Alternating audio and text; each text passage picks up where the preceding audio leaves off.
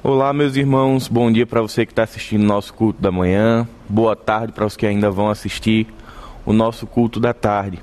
Hoje, um culto especial, um culto de agradecimento ao nosso Deus pela nossa campanha de oração que inicialmente previa 15 dias de oração, mas que rompemos aí a barreira dos 100 dias. E hoje a gente, à medida que os testemunhos vão sendo exibidos, nós vamos entendendo que a campanha vai chegando ao fim mas o movimento de oração que a nossa igreja se envolveu, esse não para, esse não vai ter intervalo, a vida de oração, a disciplina espiritual da oração, ela continua dentro das nossas vidas individuais e também dentro da nossa vida comunitária. E hoje nós vamos não somente nos alegrar por esse período de oração comunitária que acontecia todos os dias à noite, mas também olharmos um pouco para a palavra do Senhor e tirarmos algumas lições a partir de um ensino de Jesus a respeito da oração. É, de todas as orações ou de todas as disciplinas espirituais que nós conhecemos, possivelmente a oração é a mais popular, é a que nós mais ouvimos falar e possivelmente é das mais praticadas. Ao mesmo tempo, talvez ela seja uma das menos conhecidas em sua profundidade. Desde o nosso encontro com o Senhor Jesus, desde o momento em que nós somos alvo da graça, uma das, um dos primeiros passos que nós damos no Evangelho é aprender a orar. Alguns aprenderam com o seu pastor no início da caminhada, outros aprenderam por observação, outros aprenderam lendo a Bíblia, mas é um dos primeiros passos. Nós vamos aprendendo a orar. No início ficamos um pouco mais acanhados, ficamos muito preocupados com o que vamos dizer ou deixar dizer, mas com o tempo essa oração ela vai se desenvolvendo e nós vamos aprendendo a orar. E sim, a ideia é exatamente essa, de aprender a orar. Se nós olharmos para os evangelhos, nós vamos perceber um, em diversos momentos em que Jesus está orando e orando de formas diferentes, e nós vamos percebendo que nós temos construções de oração, que nós temos orações específicas para cada momento, que nós temos orações específicas para questões específicas que queremos tratar com Deus, mas o que nós precisamos perceber é que nós precisamos aprender a orar. A oração não é um objeto de conhecimento que eu estudo, aprendi, consolidei, está pronto. Oração é uma constância na nossa vida e isso vai sendo desenvolvido. Não é algo que se aprende por osmose, não é algo que se aprende somente orando, mas é algo que também se aprende lendo as Escrituras e pedindo ao Senhor que nos ensine a orar. E aí eu queria convidar você a abrir sua Bíblia lá no texto do, de Lucas, capítulo 11, do verso 1 ao verso 4. O texto diz: Certo dia Jesus estava orando em determinado lugar. Quando terminou, um de seus discípulos lhes disse: Senhor, ensina-nos a orar como João ensinou seus discípulos. Então Jesus disse: Orem da seguinte forma: Pai, santificado seja o teu nome, venha o teu reino, dá-nos hoje o pão para este dia e perdoa os nossos pecados, assim como nós perdoamos aqueles que pecam contra nós, e não nos deixeis cair em tentação. Em algumas versões, e não nos deixeis entrar em tentação. Pensar em oração não significa pensar numa prática espiritual exclusiva do cristianismo. Nós vamos ver que diversas manifestações religiosas também vão orar. O hinduísmo, o islamismo, o judaísmo, o budismo, eles também vão ter práticas de orações e sim, talvez até muito mais intensas do que a minha prática e do que a sua prática. Porque a oração dentro dessas religiões que eu acabei de citar, elas compõem também um aspecto cultural. E a própria cultura da religião, ela estabelece a quantidade de vezes que é necessário orar por dia. Ela estabelece o sentido para o qual nós devemos orar. Elas vão estabelecer a posição corporal que nós devemos orar e nós vamos percebendo que a oração não é uma exclusividade nossa. Então, precisamos nos perguntar, mas o que é que tem de diferente na oração do cristianismo? O que é que faz a nossa oração enquanto discípulos de Jesus algo tão particular e algo tão impressionante, capaz de trazer nas escrituras nas escrituras relatos maravilhosos, capaz de trazer momentos de transformação, momentos de confissão de pecados, momentos de arrependimento de pecado. O que há de tão diferente na nossa oração? Primeiro, é para quem nós oramos. Nós temos a compreensão de que nós oramos para o Deus dos deuses, que nós oramos para o Senhor dos senhores. E segundo, nós entendemos que a oração, ela é uma disciplina espiritual, ela é uma necessidade orgânica do discípulo de Jesus e não somente uma prática cultural. Então nós oramos ao Deus dos deuses e oramos porque isso é uma necessidade. Precisamos compreender que a oração é uma forma de relacionamento e de comunicação com Deus. Não tem como pensarmos um caminho de discipulado se, sem pensarmos nesse caminho, uma vida de oração. É a forma com que nós falamos a Deus. É a forma que Deus nos responde, nos apontando muitas vezes a Escritura para que nós achemos as respostas daquilo que temos orado. Mas oração também é nutrição espiritual e transformação de vidas. Às vezes nós estamos acostumados a pensar que a oração ela vai mover o coração de Deus. Mas eu gosto de pensar que a oração ela vai mover o nosso coração à vontade de Deus. Então muitas vezes nós oramos com uma determinada prece, com uma determinada petição, mas nós vamos percebendo que à medida que nós vamos orando, que nós vamos nos deleitando na palavra, que nós vamos compartilhando a nossa vida, a nossa oração vai sendo transformada, porque o Espírito Santo, ele vai trazendo convencimento e transformação ao nosso coração. Ele vai nutrindo a nossa vida espiritual e a nossa oração vai mudando. E eu gosto de pensar isso como um alinhamento das nossas orações à vontade de Deus. Uma outra questão que precisamos entender a respeito da oração é que ela é um meio de gerar comunhão com a comunidade. E aí a gente não pode deixar de falar desse período de mais de 100 dias de oração. Se você teve é, a oportunidade de entrar alguns dias, você vai perceber que se criou dentro do Zoom, do Meeting, da ferramenta que eles estavam usando, se criou um ambiente de graça, ou como a gente falou na, nos últimos encontros, uma célula de oração. A oração comunitária que nós vivemos por mais de 100 dias nos permitiu criar ali um ambiente de comunhão, um ambiente de segurança, um ambiente de conforto e principalmente um ambiente de esperança. Então talvez você se pergunte como manter a comunhão num tempo de isolamento social. Está aqui a nossa resposta. Se você conversar com alguém que participou do grupo de oração, eles vão te falar que viveram um período em uma célula de oração. Eles viveram momentos intensos de partilha de vida por meio de um grupo de oração. Então você pode usar esse recurso para ter comunhão com seus irmãos. Um outro apontamento a respeito da oração é que ela é um veículo de arrependimento, confissão de pecados e demonstração da nossa submissão a Deus. Com a nossa boca, nós oramos confessando os nossos pecados a Deus. E por meio da confissão e do arrependimento, nós recebemos graça, misericórdia e perdão dos nossos pecados. Por meio da oração, via de regra, nós fazemos, Senhor, que seja feita a tua vontade. E aí nós nos colocamos debaixo da vontade do Senhor, pedindo que a vontade dele para as nossas vidas seja feita. Eugene Peterson diz algo muito interessante a respeito da vida de oração. Ele vai dizer: o ponto de partida para a oração é a imersão na palavra de Deus.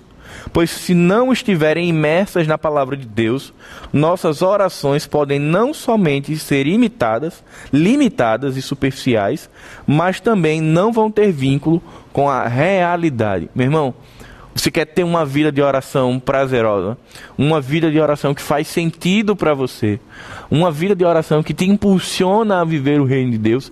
Faça isso em paralelo com a meditação e com o estudo das Escrituras. Se dedique, se aprofunde nas Escrituras e você será levado a uma vida de oração. Se dedique e se aprofunde na oração e você será levado a uma vida de imersão nas Escrituras. São duas disciplinas espirituais que elas caminham juntas na vida espiritual. A Bíblia me dá a resposta para as minhas orações. As minhas orações são o meio pelo qual eu levo à cruz, eu levo ao Senhor as minhas petições e as minhas preces. Quando olhamos para Lucas capítulo 11 que acabamos de ler, vamos perceber que na verdade esse é mais um dos vários momentos de oração regular que Jesus tinha no seu ministério. E aí é muito bom a gente perceber que Jesus tinha uma vida de oração regular com o Pai. Estamos falando do próprio Deus encarnado, mas que mantinha uma vida regular de oração. Então, se o próprio Deus mantinha essa vida de oração com o Pai, se o próprio Jesus mantinha essa vida de oração com o Pai, Imagine a minha necessidade enquanto um discípulo de Jesus, alguém que ainda está num processo de santificação. Imagine a sua necessidade. E nós vamos ver que Jesus fazia isso o tempo inteiro. Jesus faz isso no Getsemane. Jesus faz isso na crucificação. Jesus ora no seu batismo. Jesus vai ele ora quando vai escolher os doze. Jesus ora o tempo inteiro. Só que essa oração do capítulo 11, ela, ela tem uma particularidade. Ela gera um desejo de aprender por parte dos discípulos. Eles já tinham visto Jesus orando. Mas, em particular, nesse momento, um dos discípulos vai dizer: Senhor, ensina-nos a orar. E aí isso é no mínimo intrigante, nós pensarmos que um discípulo de Jesus, em plena caminhada de discipulado, ele olha para o mestre e diz: Olha, me ensina a orar. O que será que, que o discípulo estava querendo dizer com isso? Será que os discípulos não oravam? Será que os discípulos não sabiam orar? Será que os discípulos oravam errado? Meus irmãos, provavelmente não se trata de nenhuma dessas questões. É bem possível que a grande dificuldade dos discípulos fosse orar com profundidade, fosse orar com consciência das suas orações precisamos trazer à memória que os discípulos tinham, eles eram judeus. Eles tinham enraizado no seu DNA toda a prática judaica. E muitas vezes as orações judaicas, elas parecem muito mais com rezas. Palavras pré-estabelecidas, orações pré-estabelecidas e com o tempo isso para ou pode deixar de fazer sentido. Então o que o, que o discípulo está pedindo a Jesus é me ensina a orar com profundidade. Eu quero ir abaixo da superfície, eu quero ir mais fundo. Eu quero encontrar realmente o sentido da oração e o que eu devo orar e como eu devo orar. E aí Jesus vai responder a isso, trazendo aqui uma síntese da oração do Pai Nosso, trazendo pelo menos cinco apontamentos ou cinco preces que são imprescindíveis na nossa oração. Gente, isso quer dizer que nós devemos fazer todo dia a oração modelo? Que nós devemos todo dia somente fazer a oração do Pai Nosso? Não, não é isso que Jesus está ensinando. O que Jesus está ensinando aos discípulos por meio da oração do Pai Nosso em Mateus e por meio da síntese da oração do Pai Nosso aqui em Lucas é nos oferecendo aquilo que é que é indispensável na oração. Sua oração ela pode falar de diversas coisas, mas ela precisa conter alguns pontos que são indispensáveis. E aí ele vai trazer cinco pontos. Dois pontos que estão diretamente ligados, ou duas preces que estão diretamente ligadas a quem é Deus, e três preces que estão diretamente ligadas à necessidade do homem.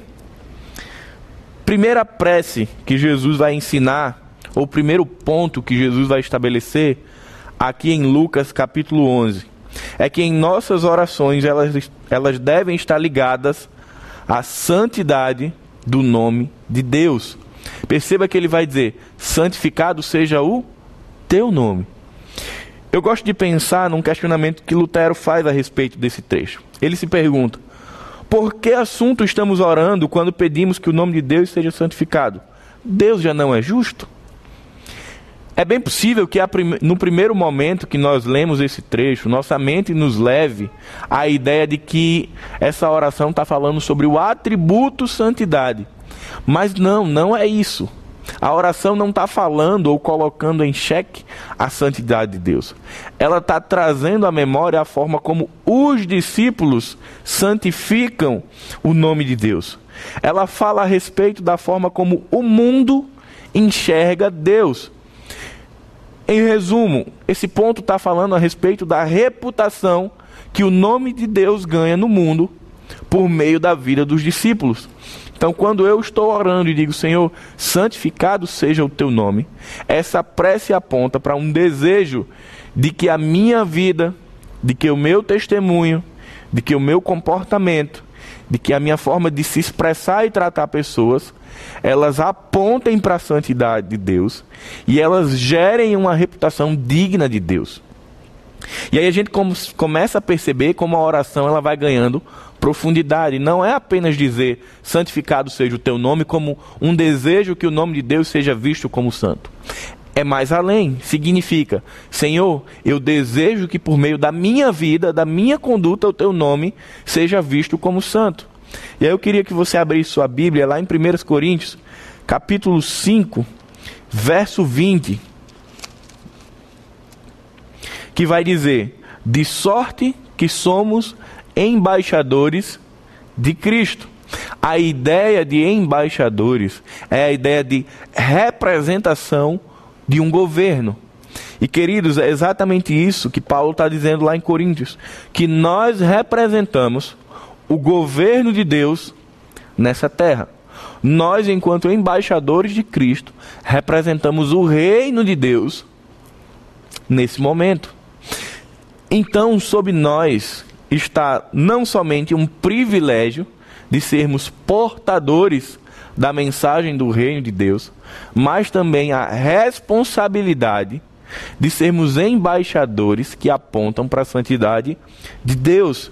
E aí nós, sempre que orarmos, precisamos não somente fazer isso como uma prece, mas também como uma avaliação de será que a minha vida ela tem apontado ou ela tem feito com que as pessoas enxerguem a santidade de Deus? Será que o meu testemunho, a minha conduta, o meu estilo de vida, ele reflete a santidade, santidade de Deus?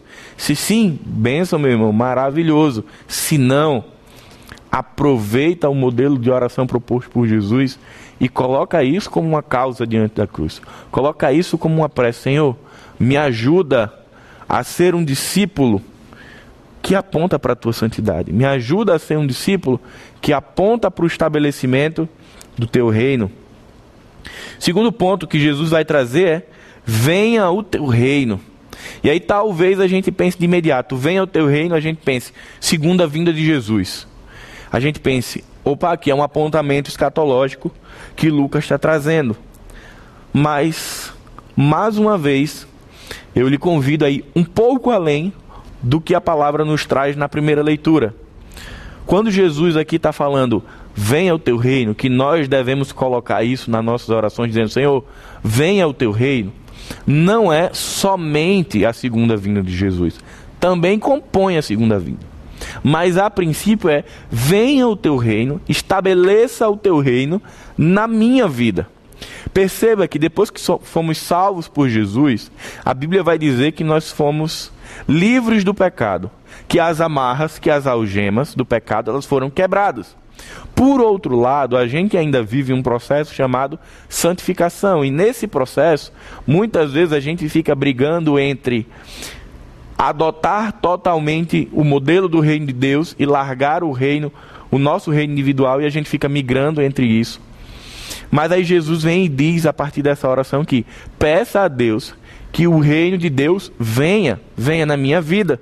E isso significa, a partir dessa oração, reconhecermos o senhorio e a soberania de Jesus e dizermos: Senhor, eu quero a cada dia deixar de lado o meu reino, aquilo que eu sonho, aquilo que eu projeto, e eu quero abraçar o teu reino de uma forma integral. E queridos, abraçar o reino de Deus, permitir que o reino de Deus se estabeleça totalmente na nossa vida, não significa não significa que você não vai mais trabalhar, que você não vai mais ter projetos, que você não vai mais estudar. Tudo isso faz parte do reino de Deus. Então, quando você diz, venha o teu reino, é dizer, Senhor, assume o papel de Senhor da minha vida integralmente. Eu não quero ficar naquela barganha ou naquele processo de ida e volta de eu entrego o bastão da minha vida, eu pego o bastão de volta. O que Jesus está dizendo aqui é que a gente ore e diga: Senhor, venha o teu reino, estabelece isso na minha vida, faz com que eu entenda é, o meu papel de servo, me mostra o teu senhorio na minha vida. E por fim, não tem como falar desse ponto sem pensar que ele também fala a respeito da segunda vinda de Jesus. Também, quando estamos orando e dizemos, Senhor, venha o teu reino, também é um, é um anseio, também é maranata, a hora vem, Senhor Jesus, também está apontando para o Senhor vai voltar, uma, vai voltar novamente e vai restabelecer todas as coisas e vai aqui trazer um novo céu e uma nova terra. E isso significa pensar ao mesmo tempo justiça social. A gente vive num momento tão controverso, de tanta desigualdade, de tanto preconceito, de tantas questões contrárias ao reino de Deus, que talvez a melhor resposta que a gente tenha para isso tudo é pedir que o reino de Deus seja estabelecido, é pedir que sejam feitas novas todas as coisas. Porque aí toda essa estrutura caída, corrompida pelo pecado, ela se desfaz e ela dá lugar à recriação, ela dá lugar a todas as coisas feitas novas em Jesus. Ela dá lugar à redenção de todas as coisas. Então, quando a gente ora pedindo que o reino de Deus venha, a gente ora, primeiro, para que ele venha na nossa vida. Segundo, para que no momento em que o Senhor voltar, se estabeleçam aqui novamente todas as coisas conforme devem ser. Terceiro ponto, ou terceira prece, mas agora é algo voltado para a nossa necessidade, para as nossas necessidades humanas. Dá-nos o pão, ou como a gente vai estar acostumado, o pão nosso de cada dia. E aqui é muito interessante, porque Jesus está apontando para a necessidade de subsistência. Jesus está apontando para a necessidade do dia. Primeira coisa, nessa oração, Jesus não está nos ensinando a pedir o que nós precisamos para o ano. Ele não está nos ensinando a pedir de uma vez só tudo o que nós precisamos para o nosso tempo de vida. Ele está dizendo: dá-nos o pão do dia. É a ideia de que todos os dias eu entendo que eu necessito da provisão de Deus na minha vida. Ou seja, essa oração ou essa terceira prece, ela nos lembra que todos os dias nós vivemos na total e na integral dependência de Jesus. E de que, ora, de que ao orarmos todos os dias, nós devemos todos os dias pedir que Ele seja a resposta para as nossas necessidades básicas. É interessante porque Agostinho e Calvino, eles tinham um pensamento bem, bem rigoroso a respeito dessa prece. Eles entendiam que essa prece ela deveria estar fundamentada lá em Provérbios 38, capítulo 30, verso 8, que diz: Senhor, não nos dá nem riqueza nem, pro, nem pobreza. Então eles diziam: Olha, na sua oração você não deve estar pedindo muita coisa, você tem que pedir o básico e só. Eu prefiro ficar com a compreensão que Lutero tem a respeito desse trecho. Lutero vai dizer que pedir o pão nosso de cada dia significa reconhecer que nós somos dependentes de Deus em todas as coisas tanto nas menores, como o pão que chega na nossa mesa, como nas maiores, como um rearranjo de carreira, como uma nova graduação, como a construção de uma família. Então, para, para Lutero, pedir o pão nosso de cada dia é pedir que Deus seja a resposta para todas as nossas necessidades, sejam elas simples ou sejam, sejam elas complexas. Isso não quer dizer, meus irmãos, que a gente esteja deixando de lado nessa, nesse trecho da oração, nessa prece, a responsabilidade humana. Isso não significa que ao orar pedindo pão, eu vou simplesmente me sentar e esperar que desça maná do céu. Ou, poxa, eu quero tanto um novo emprego, mas eu vou ficar aqui e vão me ligar. Não é essa a ideia. Quando Jesus fala, peça o pão de todos os dias, a gente precisa entender também qual vai ser a resposta do Senhor. Muitas vezes a resposta do Senhor não é o objeto da oração, não é o pão, mas é o meio pelo qual eu chego nele. Então, Deus nos responde a oração, a, a prece do pão nosso de cada dia, com o nosso trabalho, que é o meio pelo qual nós compramos os alimentos. Ele nos responde por meio dos nossos estudos, que nos dá novas possibilidades quanto ao nosso, ao nosso futuro de trabalho. Ele nos dá como resposta pessoas que se apresentam como bênção na nossa vida e trazem recursos que nós estamos precisando. Então perceba, não significa que eu vou ficar parado e que as coisas vão cair do céu. Significa que Deus vai me dar recursos para chegar até esse mantimento. E aí é trabalho, é estudo, é a minha comunidade, é a minha família. São diversas formas que Deus vai mover para que isso chegue à nossa vida. O mais importante é que a gente entenda e que a gente compreenda nessa terceira prece de que nós devemos pedir a Deus o direcionamento sobre aquilo que nós desejamos. Entendendo que sim, o básico, o Senhor já nos garante por meio das Escrituras. E tudo aquilo que nós queremos além do básico, nós precisamos pedir a Ele que Ele nos dê os recursos para chegar lá. E aí essas orações, essas preces, elas vão sendo respondidas à medida que nós entendemos que as coisas não estão no nosso controle, que elas não dependem de nós e que nós precisamos entregá-las a vontade de Deus. Quarta prece: perdoa os nossos pecados. E essa é muito interessante. Primeiro, porque ela é uma prece condicional. Ela vai trazer aqui a ideia: perdoa as nossas ofensas, assim como nós perdoamos a quem nos tem ofendido. Perceba, existe aqui uma condicionalidade, existe aqui uma proporcionalidade. Senhor, me perdoa na mesma medida que eu perdoo os meus inimigos ou os meus irmãos. A quarta prece, ela nos leva num caminho de confissão de pecados. E aí, meus irmãos, eu queria investir um pouco de tempo aqui, porque essa quarta prece, além de falar sobre orgulho, sobre derrubar o nosso orgulho, ela fala também sobre maturidade espiritual. Muitas vezes, e, é comum, infelizmente, nós ouvimos dentro das igrejas a, a seguinte afirmativa: Eu tenho muita dificuldade em liberar perdão. Talvez em algum momento da sua caminhada cristã, ou já tenhamos dito isso, ou já tenhamos ouvido essa expressão. Só que quando a gente para para olhar nesse, para para olhar e investir tempo aqui nesse ensino de Jesus, ele está nos dizendo que pessoas que não confessam pecados Pessoas que não têm o hábito de levar a Jesus os seus pecados, confessá-los e se arrepender deles, é bem possível que elas tenham muita dificuldade em perdoar alguém.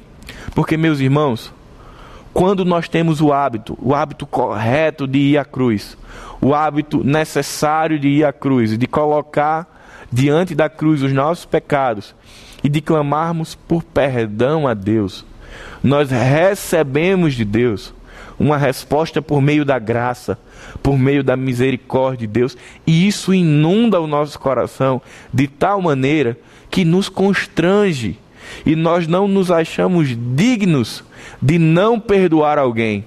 Ora, se o próprio Deus me perdoou, o que me faria não perdoar o meu irmão? Isso é uma sequência lógica. Eu peço perdão a Deus, recebo o perdão de Deus, sou inundado por graça e misericórdia e, portanto, como uma resposta condicional a isso, eu libero o perdão. Agora, se eu não tenho o costume, ou o hábito, ou a necessidade, a prática de confessar pecados e me arrepender, eu não estou recebendo perdão porque eu não estou confessando. E, portanto, eu não tenho como liberar perdão. Queridos, é aí onde mora um grande perigo, porque muitas vezes nós fazemos o caminho que não tem lógica. Nós pedimos perdão, abro aspas, ou nós achamos que pedimos perdão, mas não conseguimos perdoar o nosso próximo. E aí é muito importante nós refletirmos que primeiro a gente precisa confessar os nossos pecados. E a gente precisa verdadeiramente se arrepender dos nossos pecados. Mas que isso é um caminho de mão dupla. Na medida que imagine que Deus está acima, nos céus, uma questão só figurativa aqui, à medida que nós oramos e recebemos na vertical, recebemos a graça, ela vai na horizontal ser expandida. Então, eu recebo graça e perdão de Deus e eu distribuo graça e perdão. Agora, se eu não estou confessando, se eu não estou pedindo perdão, eu não estou recebendo, portanto, não estou entregando. Então, uma resposta e uma pergunta que você tem que fazer no seu coração é: Eu tenho conseguido perdoar os meus irmãos? Se você tem conseguido, benção, meu irmão. É bem possível que você tenha uma vida regular de confissão de pecados. Agora, se você percebe que você não consegue perdoar os seus irmãos ou os seus inimigos, cuidado. É bem possível que você não tenha uma vida de confissão de pecados. E aí é muito importante que a gente volte para a oração modelo de Jesus e perceba nessa quarta prece que a gente precisa perdoar os nossos irmãos, inclusive o que o texto diz, perdoar os nossos inimigos. Calvino ele vai trazer uma reflexão muito interessante, mas também bem dolorosa a respeito dessa quarta prece. Calvino vai dizer: se conservarmos sentimentos de ódio no coração, se planejamos vingança e consideramos qualquer ocasião para causar dano, e mesmo se não tentamos fazer as pazes com nossos inimigos, nem por toda parte, é, de bom auxílio fazer a jus o que nos tenham em boa conta e a receber a sua aprovação, por meio dessa oração estamos rogando a Deus que não perdoe os nossos pecados. Resumindo o que Calvino diz: se eu não estou me esforçando muito para ser perdoado, ou para perdoar, ou para estar em bom tom com as pessoas que estão ao meu lado, a ideia que Calvino traz é que isso aí estaria anulando a minha oração. Não estou trazendo isso como uma verdade absoluta. Estou trazendo como um ponto de reflexão. Será que faz sentido orar pedindo perdão a Deus pelos meus pecados se eu mesmo não consigo perdoar alguém? Será que nesse momento não seria mais importante orar pedindo a Deus que me ensine a perdoar, que Ele quebre muitas vezes no meu coração de pedra, de gelo e me mostre que eu recebi graça e que eu preciso demonstrar graça? São coisas que a gente precisa na nossa vida de oração pensar. Como eu falei lá no início, meus irmãos, oração não é um circuito que você faz todos os dias da mesma forma.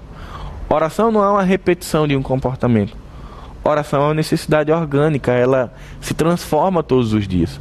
À medida que a nossa vida espiritual ela se transforma, a nossa oração também, preservando pontos principais, como Jesus nos ensina, mas isso, ah, os demais elementos vão sendo transformados. E a gente precisa trazer a nossa vida na oração.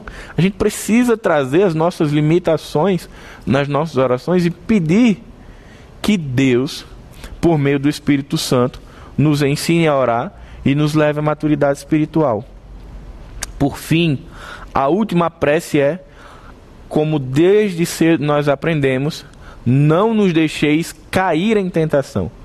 Mas eu queria trocar o cair por entrar. No grego, a ideia é muito mais de não nos deixes entrar em tentação.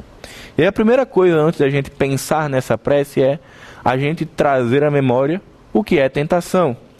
Tentação são convites ao pecado.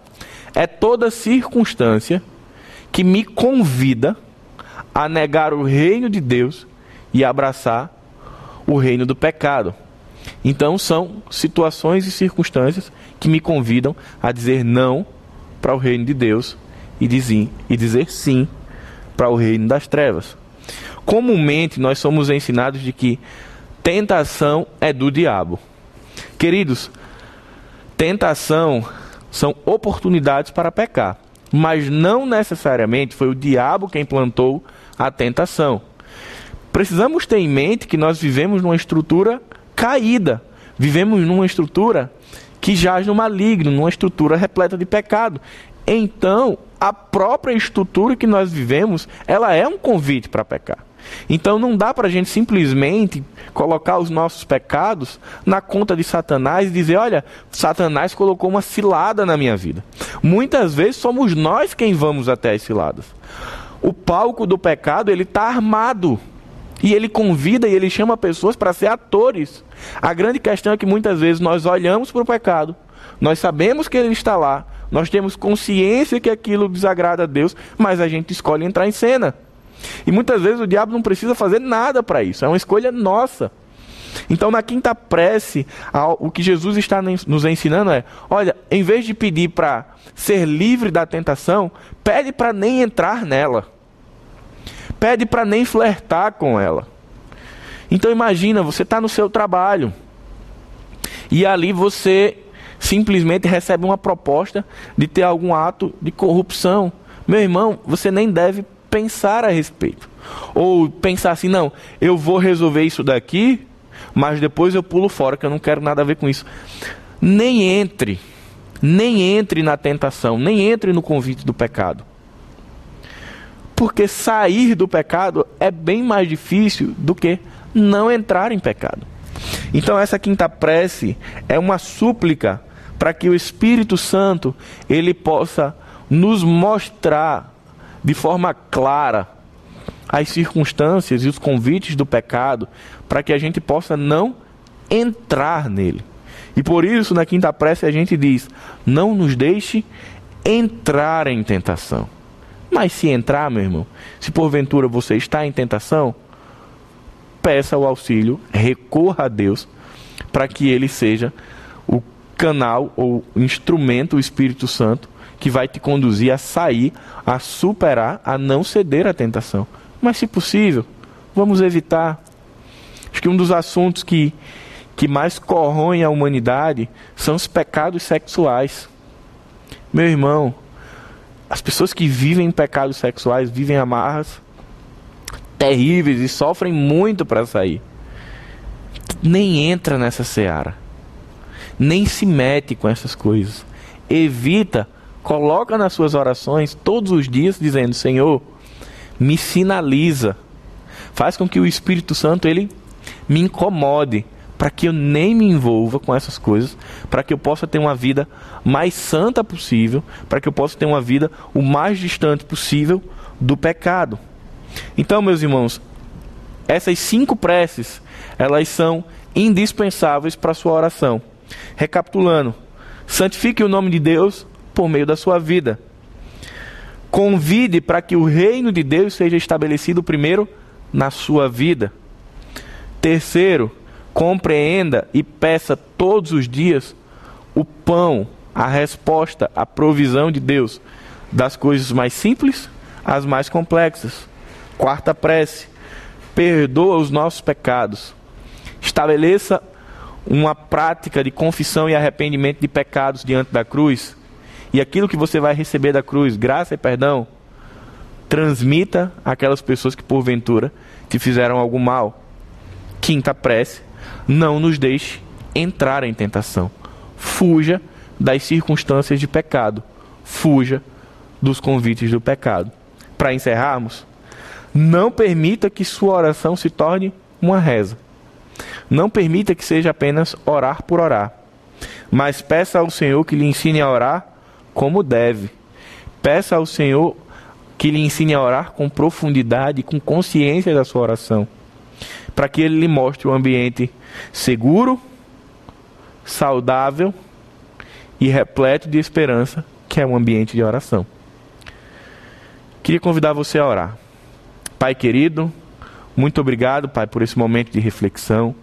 Muito obrigado, Senhor, por esse período de oração comunitária mais de 100 dias e nós sabemos que o Senhor se manifestou poderosamente, não somente na vida dos que fizeram parte desse grupo, mas também na vida da nossa igreja. Porque por meio da oração, a nossa igreja ela é sustentada. Nós queremos te pedir, Senhor, que por meio da reflexão que nós fizemos hoje, nós possamos navegar em águas mais profundas da oração. Que possamos sair de uma reza, que possamos sair da repetição de palavras, mas que possamos entrar num ambiente de consciência das nossas orações, entendendo que Existem pontos principais e fundamentais que são indispensáveis nas nossas orações. E entendendo que esse espaço, esse ambiente com Deus, ele também nos proporciona despejarmos a nossa alma na nossa oração e colocar nossas ansiedades, nossas frustrações, nossos desejos, nossos projetos e estabelecermos com o Senhor uma relação de intimidade, uma relação de amizade e uma relação de profundidade. Por isso, Senhor, eu te faço aqui o mesmo pedido que o discípulo. Senhor, ensina-nos a orar. Que o teu Espírito, Pai, além de interceder por nós com gemidos inexprimíveis, que ele seja também o nosso educador espiritual, nos ensinando a orar, nos mostrando por meio dos caminhos da Escritura quais são as práticas de oração que nós podemos ter. Lamento, gratidão, pedidos, tantas coisas, Pai, que nós podemos orar. Nos mostra, Pai, que nós necessitamos manter aceso o Evangelho em nós por meio da oração. É isso que nós te oramos. Em nome de Jesus. Amém.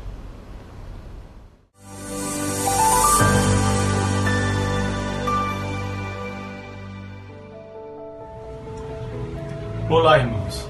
É com grande alegria que eu estou aqui hoje para agradecer a Deus pelos 100 dias de oração que nós tivemos como igreja.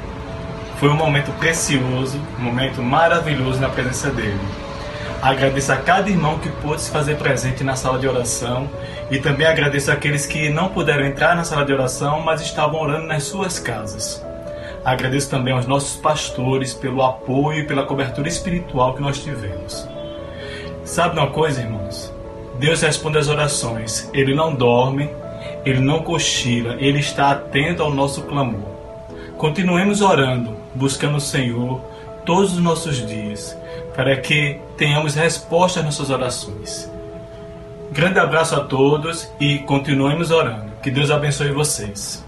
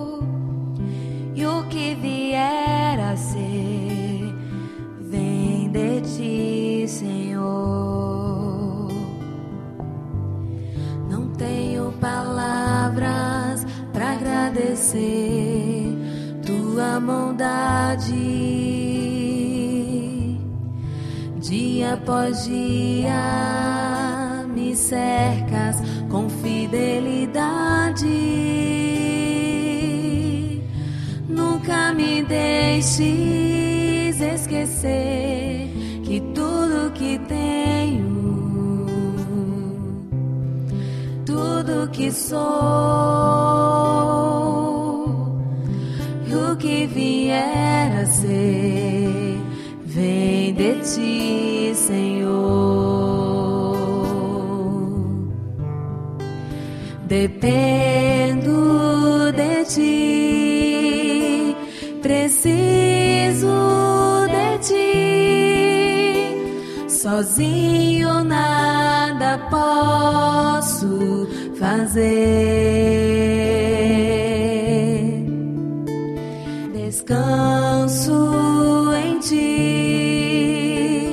espero em ti. Sozinho nada posso fazer. deixes esquecer tenho, tudo que sou, o que vier a ser, vem de ti, Senhor.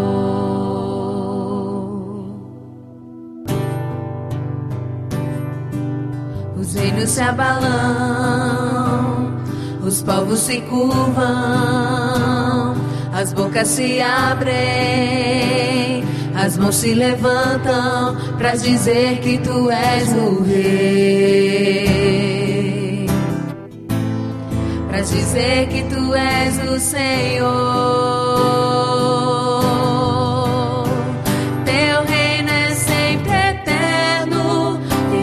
misericórdia, justiça, igualdade, bondade e fidelidade. A tua igreja te adora. A tua igreja te adora. Teu reino é sempre eterno, firmado em misericórdia justiça, igualdade, bondade e fidelidade.